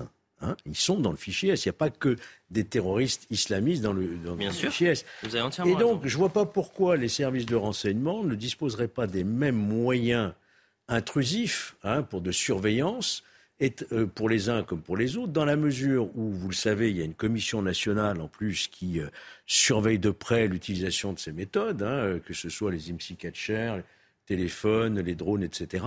Et donc, euh, les libertés individuelles sont quand même préservées, si vous. C'est toujours la, donc moi, je ne vois pas pourquoi on empêcherait les services de renseignement d'utiliser ces méthodes pour déjouer, par exemple, Sainte-Soline. Savoir que... Non mais Voilà. pardon, mais Ah. juste une chose, je suis d'accord Et avec éviter des drames, parce qu'on Oui, on est passé à ça. d'accord hein, avec cela, euh, euh, Georges, c'est-à-dire sur la question des moyens. Des moyens, il faut les arrêter. Et effectivement, euh, on ne va pas euh, pleurnicher, euh, si vous voulez, sur chaque petite atteinte qui est faite pour les arrêter et pour arrêter leurs agissements. En revanche, je pense que même dans la conscience des gens, même si on peut employer le mot terrorisme de- dans les deux cas, il faut quand même faire une distinction parce que je, je ne sache pas qu'ils aient fait des attentats aveugles contre des civils. Je ne sache pas qu'ils, ou d'ailleurs même contre des militaires au demeurant. C'est, c'est pas, ce serait pas plus acceptable. Ils ne, ils ne, ils n'ont pas tué. Ils ne cherchent pas, me semble-t-il, à semer la terreur dans la société. Donc, À dirais- c'est un miracle qui n'est pas une mort. C'est un miracle. Oui, D'ailleurs, mais- il y a eu un blessé grave. hein, d'ailleurs. Attendons le, le juge de paix. Euh, non, mais moi, euh, la, la définition du terrorisme que vous venez de lire et que j'ai beaucoup entendu déjà, elle n'est pas scandaleuse. Euh, et pour les moyens, bien sûr, je suis partisan d'utiliser tous les moyens qui permettent aux forces de l'ordre, aux, aux brigades spécialisées de lutter contre ces actes qui, euh, de toute manière, sont profondément répréhensible. Mais je rejoins ce qu'a dit Nathan et je crois Elisabeth. À partir du, on ne peut pas mettre le terrorisme dans, dans sa définition la plus irréversible, la plus tragique, à toutes les sauces. Mais vous avez entièrement raison. c'est pour ça qu'il faut rajouter ces terrorisme islamiste quand mais ça concerne le terrorisme islamiste. je ne vous le reproche pas, Elliot. Je dis simplement que euh, faire de, de ces euh, luttes écologiques quelque chose qui euh, peut être assimilé au terrorisme sanglant, ça n'est pas du tout la même chose dans la mesure où celui-ci veut tuer profondément. On peut détester les luttes écologiques, mais elles n'ont pas pour finalité essentielle de massacrer. On va faire comme pour le météorologue tout à l'heure. C'est-à-dire qu'on garde cette séquence-là et on en, on en reparle dans dix ans. Et c'est le roman, l'avant-dernier roman de Welbeck. Oui. Sérotonine, l'avant-dernier euh, l'avant sérotonine où il y a justement tout oui, il y aura peut-être vous avez l'écoterrorisme. Il y aura peut-être des attentats, il y a, des attentats. Il y a une différence de degré, ça incontestablement.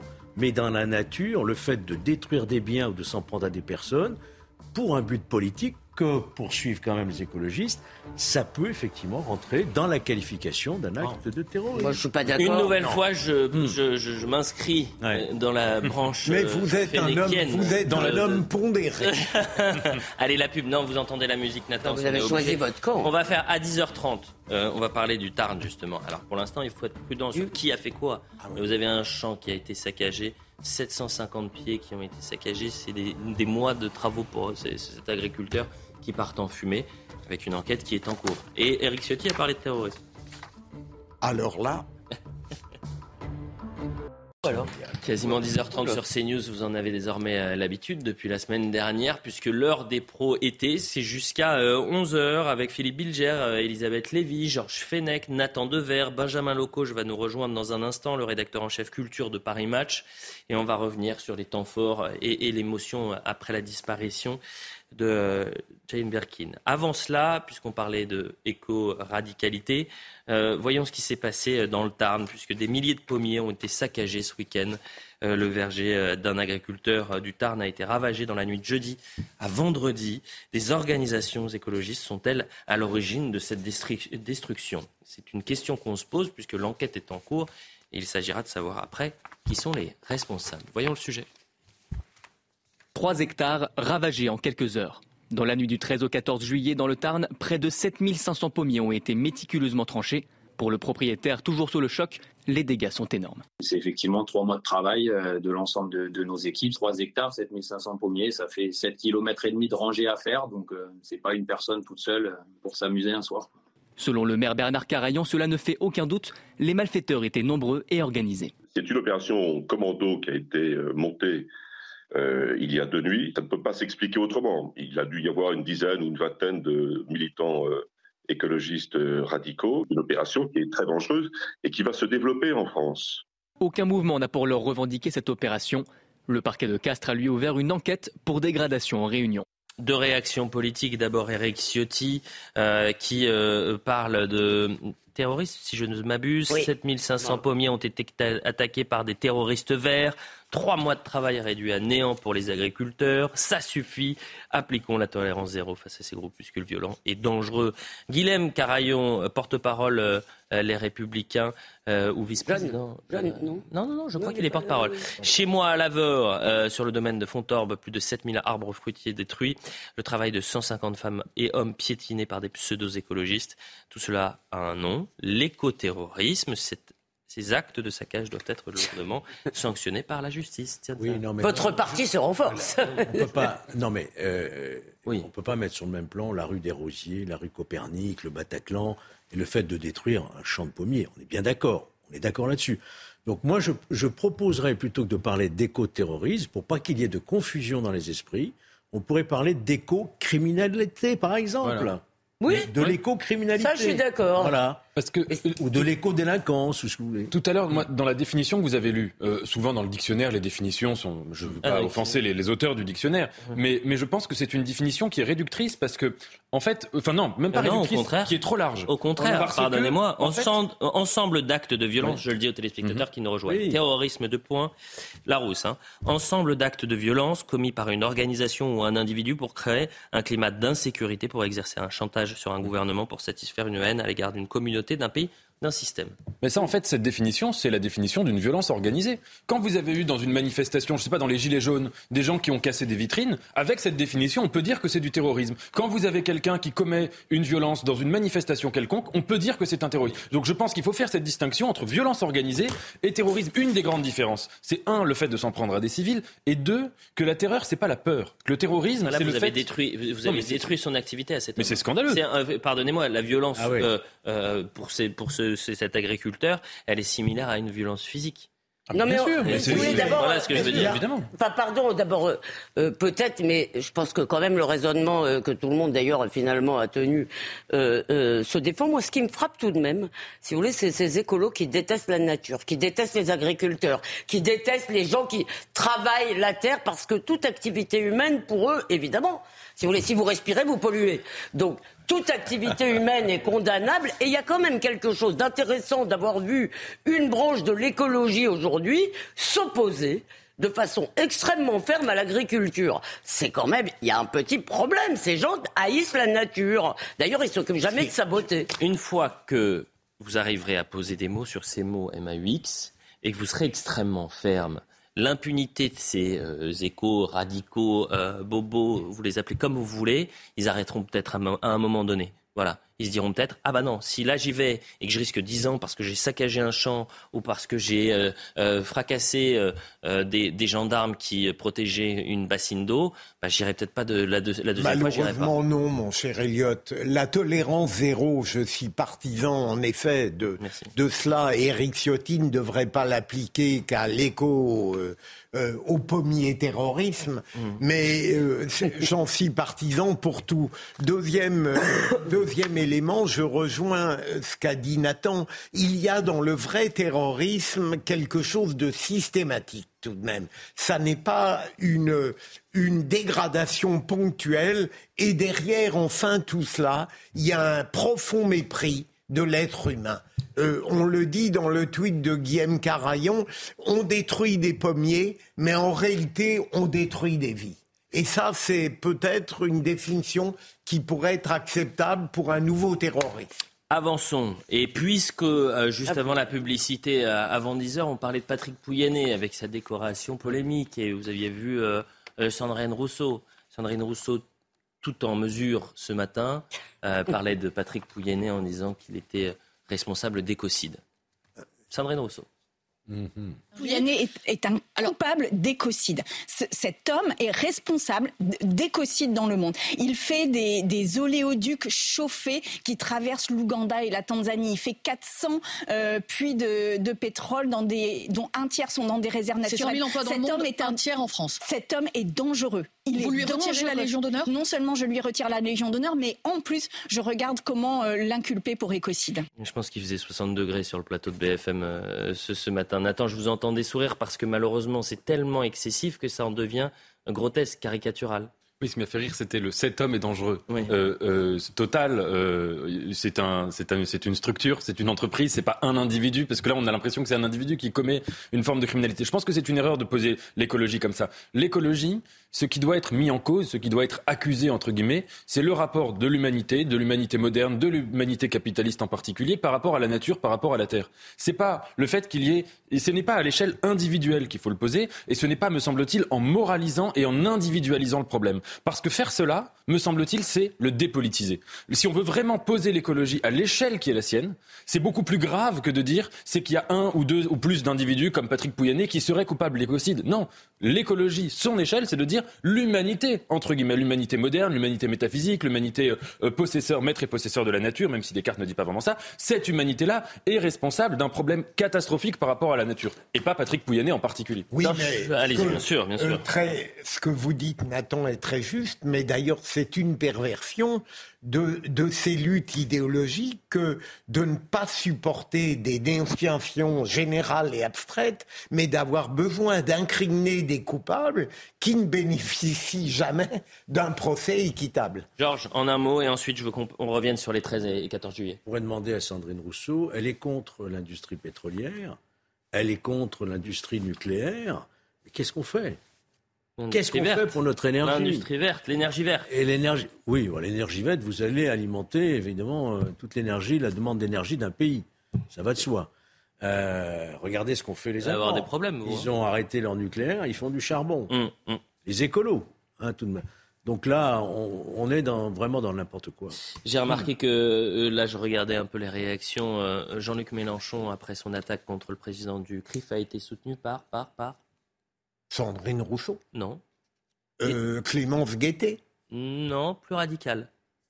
Euh, Avec une fonction de journaliste.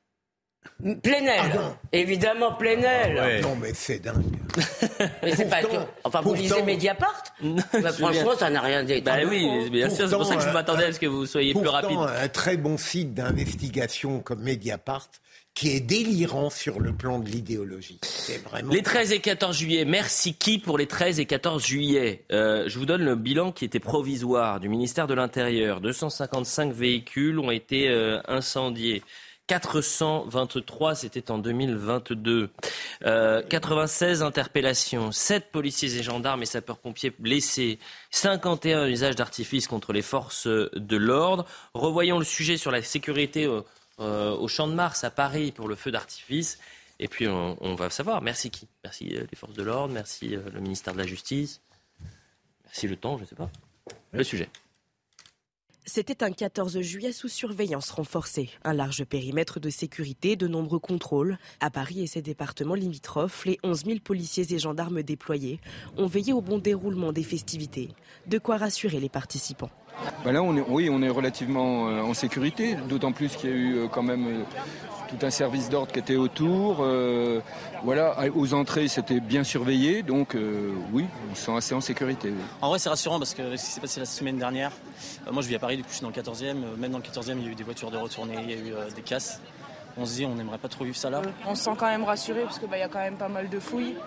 On voit qu'on a des gens quand même autour de nous qui nous surveillent, donc euh, on est plutôt rassurés. Avec quelques 70 000 spectateurs attendus entre le Champ de Mars et le Trocadéro, les forces de l'ordre ainsi que la protection civile circulent dans la foule et restent à l'affût d'éventuelles bouteilles d'alcool et autres articles pyrotechniques venus jouer les troubles fêtes.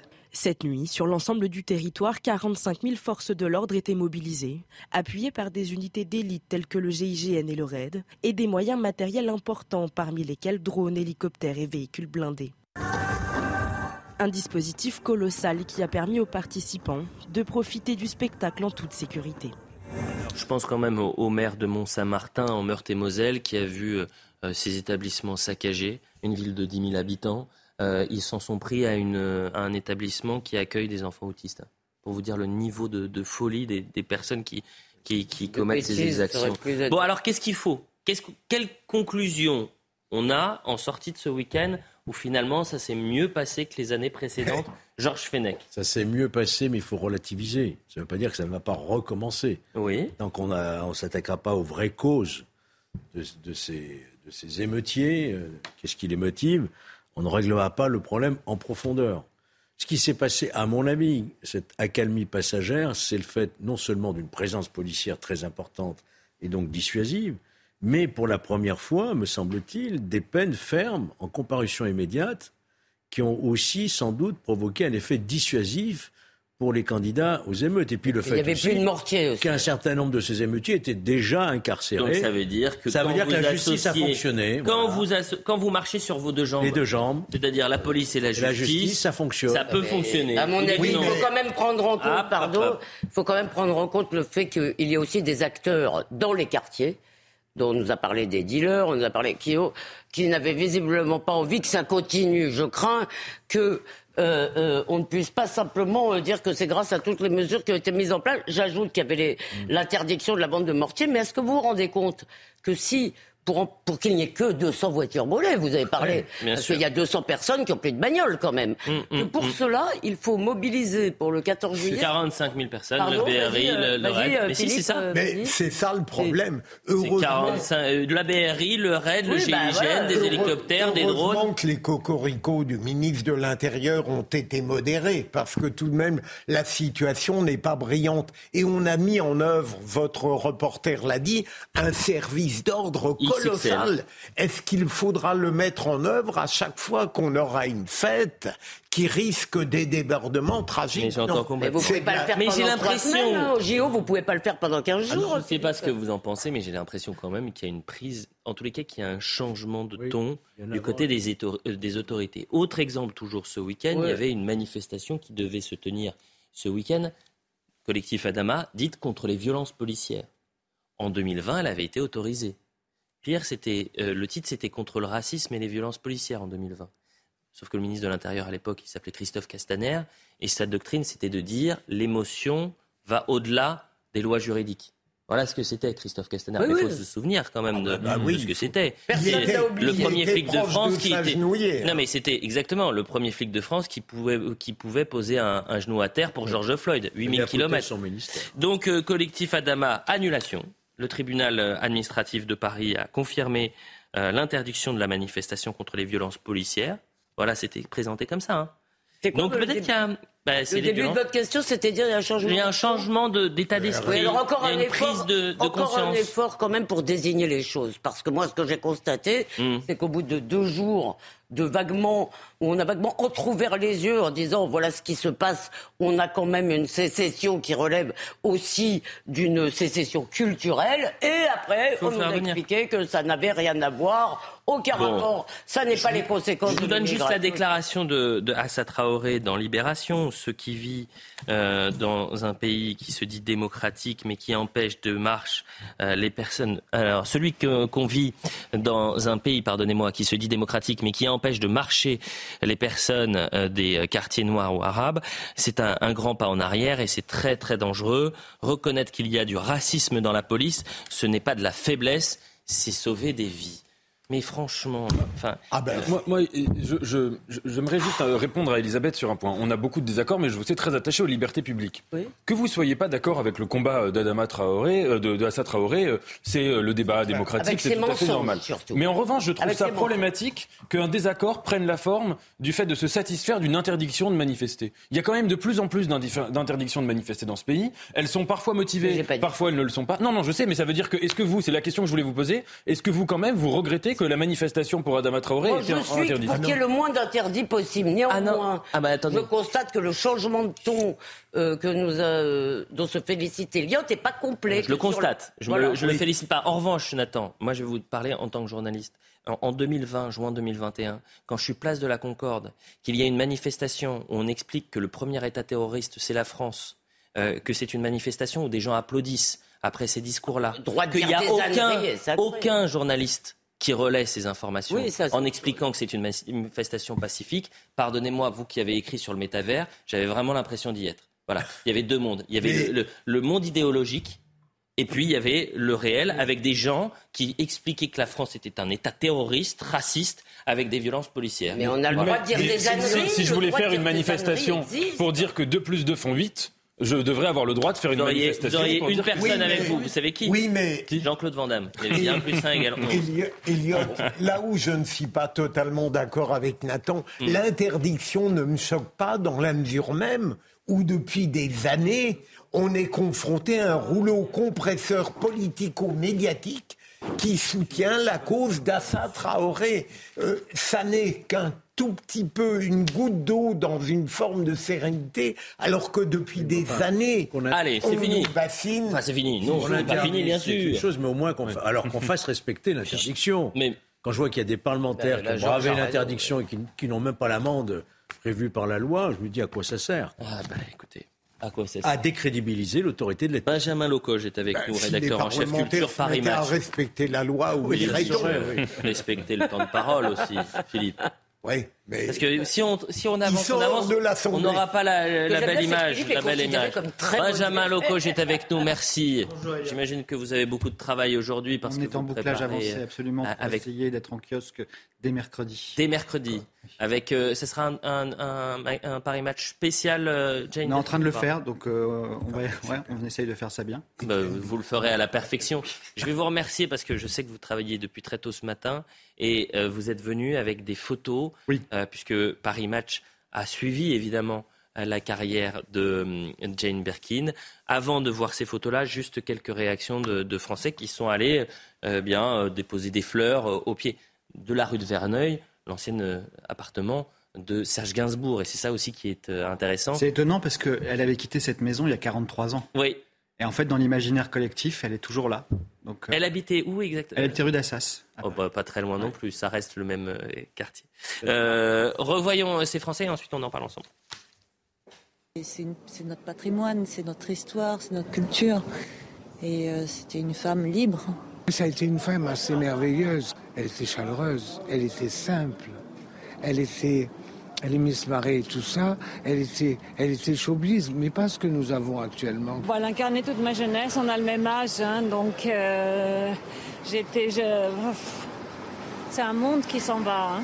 Son sourire, son, insouciance, sa légèreté, sa beauté aussi. Très bel accent de, cette dame. Benjamin Locoge, on va retracer l'histoire de Jane Birkin en photo. Alors, je vais les découvrir vraiment maintenant, puisque euh, elles sont arrivées assez tard, il faut le dire en, régie. Benjamin, on va regarder la première photo et vous allez nous, en parler ensemble. Donc ça, on est dans les années 70, c'est le Gainsbourg-Birkin festif avant, juste au moment où il va devenir Gainsbourg. Euh, on remarque qu'elle a une couleur de cheveux totalement pas naturelle. et c'est la fête, là, c'est leur vie euh, la nuit, puisqu'ils ils sortaient de chez eux vers 22h, ils allaient dîner vers 23h, ils, passaient la nuit en boîte et ils rentraient chez eux vers 6h du matin quand les filles se levaient euh, pour aller se coucher. Donc, on, sait dans quel lieu c'était C'est l'Élysée Biarritz. Ah, c'est d'accord, je, je ne connaissais pas. Autre photo On va voir s'il y en a une. Euh, Normalement, il y en a une. Ah. Alors là, c'est euh, rue de Verneuil, donc chez Serge, où elle a vécu donc de 70 à 80. Euh, Gainsbourg avait fait un musée chez lui où il avait toute une collection d'objets, toute une collection de disques. Et Jane et les filles sont arrivées là-dedans, il fallait rien toucher. C'était un endroit très strict. C'était pas marrant. Elle l'a souvent raconté après que Gainsbourg était vraiment voilà, c'est si le, si, le, si le stylo est là, faut il faut qu'il reste là parce que dans sa tête, c'était très important. Et euh, du coup, elle avait acheté, elle, une propriété en Normandie où c'était beaucoup plus fun. Mais la rue de Verneuil, comme vous le savez, a été transformée en musée, le musée Gainsbourg, enfin, la, pardon, la maison Gainsbourg, qui doit ouvrir normalement le 15 septembre, puisqu'elle appartient à Charlotte. Et mmh. Charlotte a transformé ça en musée. Euh, où on pourra aller par groupe de 10 personnes. On a eu des nouvelles de Charlotte Gainsbourg depuis euh, l'annonce du décès. On sait que Charlotte et Lou étaient son, ont appris ça euh, comme tout le monde hier, dimanche matin. Et donc, du coup, on les a vus devant le domicile de Jane. mais on ne sait pas encore quand les obsèques auront lieu et tout ça. Vous avez combien, de, dans, pareil match, de photos de, Jane Birkin? Des centaines En fait, on s'est dit, en regardant tout ça, c'est fou parce qu'à l'époque, les stars jouaient le jeu. C'est-à-dire qu'ils nous ouvraient les portes. On a des photos de Jane, Charlotte bébé, euh, et, Serge, Gainsbourg en 71-72. Aujourd'hui, aucune star n'accepterait de poser avec son bébé. Aucune star n'accepterait qu'un photographe vienne lors de leurs vacances, ici on est à Nice, euh, pour euh, montrer leur intimité. Ils ont joué le jeu à fond. Ça, c'est une photo de Marcel Hartmann qu'on a faite en 2020. C'est la première fois qu'elle acceptait de repasser devant cette rue de Verneuil qu'elle avait quittée en, en 80. Et elle était bouleversée parce qu'elle avait toujours été proche, mais jamais devant. Et là, elle s'est dit bon, bah, c'était l'occasion où? Et je crois qu'il y a un, film avec sa fille, Charlotte, qui euh, euh, accompagne sa mère euh, rue de Verneuil. et ça faisait 30 ans qu'elle était plus allée. J'ai vu cette image C'est pour, c'est pour ça qu'on a fait ça. Mm. Et voilà, c'était. en fait, dans la tête de Jane, la rue de Verneuil, c'était la maison de Charlotte, c'était la maison du passé. Et c'est vrai qu'elle avait tellement de souvenirs qu'elle était assez bouleversée de retrouver, parce que rien n'a changé depuis la mort de Gainsbourg en 91. Et, je crois que dans la séquence que, enfin, je sais pas, je crois, je l'ai vu hier, dans la séquence, et d'ailleurs, il faut saluer le travail de JTTF1, était très touchant euh, hier. Ils sont revenus pendant quasiment une demi-heure, séquence par séquence, sur euh, le parcours de, Jane Birkin. Et euh, on voit cette séquence où elle est donc rue de Verneuil, et elle dit, ça sent comme avant. Ouais. Ça sent la, il y a la même odeur que, alors que c'était il y a 30 ans. Ah euh, euh hein, c'est la vallée totale. Euh, cette photo, c'était il y a combien de temps? Ça, c'est 2020. Euh, c'est au Café de Flore mmh. qu'on avait ouvert entre deux confinements juste pour elle parce qu'ils étaient contents de la recevoir avec son bulldog Bella qui mangeait les sacs des gens. Benjamin, vous l'avez rencontré souvent? Très souvent, oui. J'ai commencé par la rencontrer en 2002 sur la plage à Nice pour une grande interview confession. Et je l'ai rencontré et je l'ai interviewé régulièrement jusqu'en 2020. Et on dit souvent, bon, il y a des artistes qui se prennent au sérieux. Il y en a qui sont insupportables à Elle n'était pas facile. Ah, elle n'était pas, facile. Elle était charmante, mais j'ai eu des interviews où je me disais finalement, elle m'avait, enfin, elle avait parlé, parlé, mais j'avais rien d'intéressant.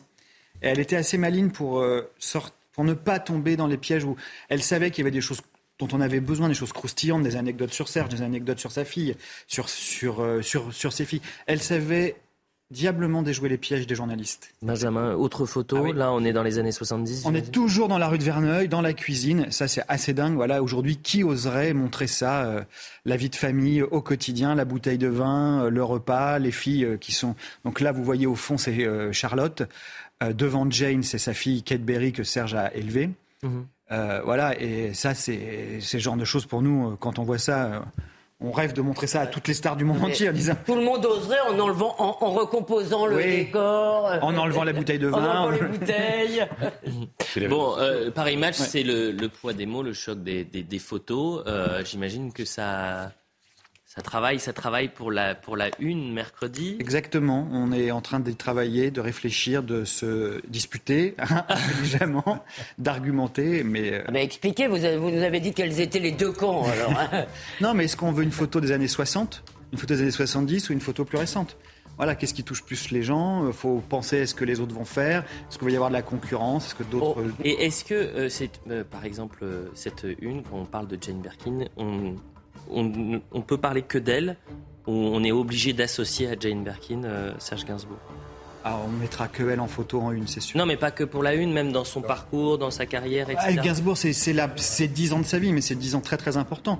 Mais euh, après, on va parler de tout le reste. On va parler de Jacques Doyon, on va parler de ses combats, on va parler d'Olivier Rollin, qui est son dernier compagnon connu. Enfin, voilà, il y a, non, on fait son, son parcours, sa vie, son œuvre, avec certes la, le monument qu'est Serge Gainsbourg, mais c'était elle, c'est elle qui compte aujourd'hui. Et s'il faut retenir une chose de, Jane Birkin, qu'est-ce que c'est? Ah, Sa liberté, son, son féminisme absolu, c'est-à-dire que féministe avant l'heure, et sa prise de distance avec euh, MeToo, où elle disait, mais moi, quand, on, quand j'étais jeune, on me tapait sur les fesses, je trouvais ça normal. Merci. Eh bien, euh, Benjamin Loco, c'était un plaisir de, vous avoir, et je sais que vous allez travailler des heures. On, salue la rédaction de Paris Match. Euh, et euh, on vous souhaite bien du courage pour trouver la une.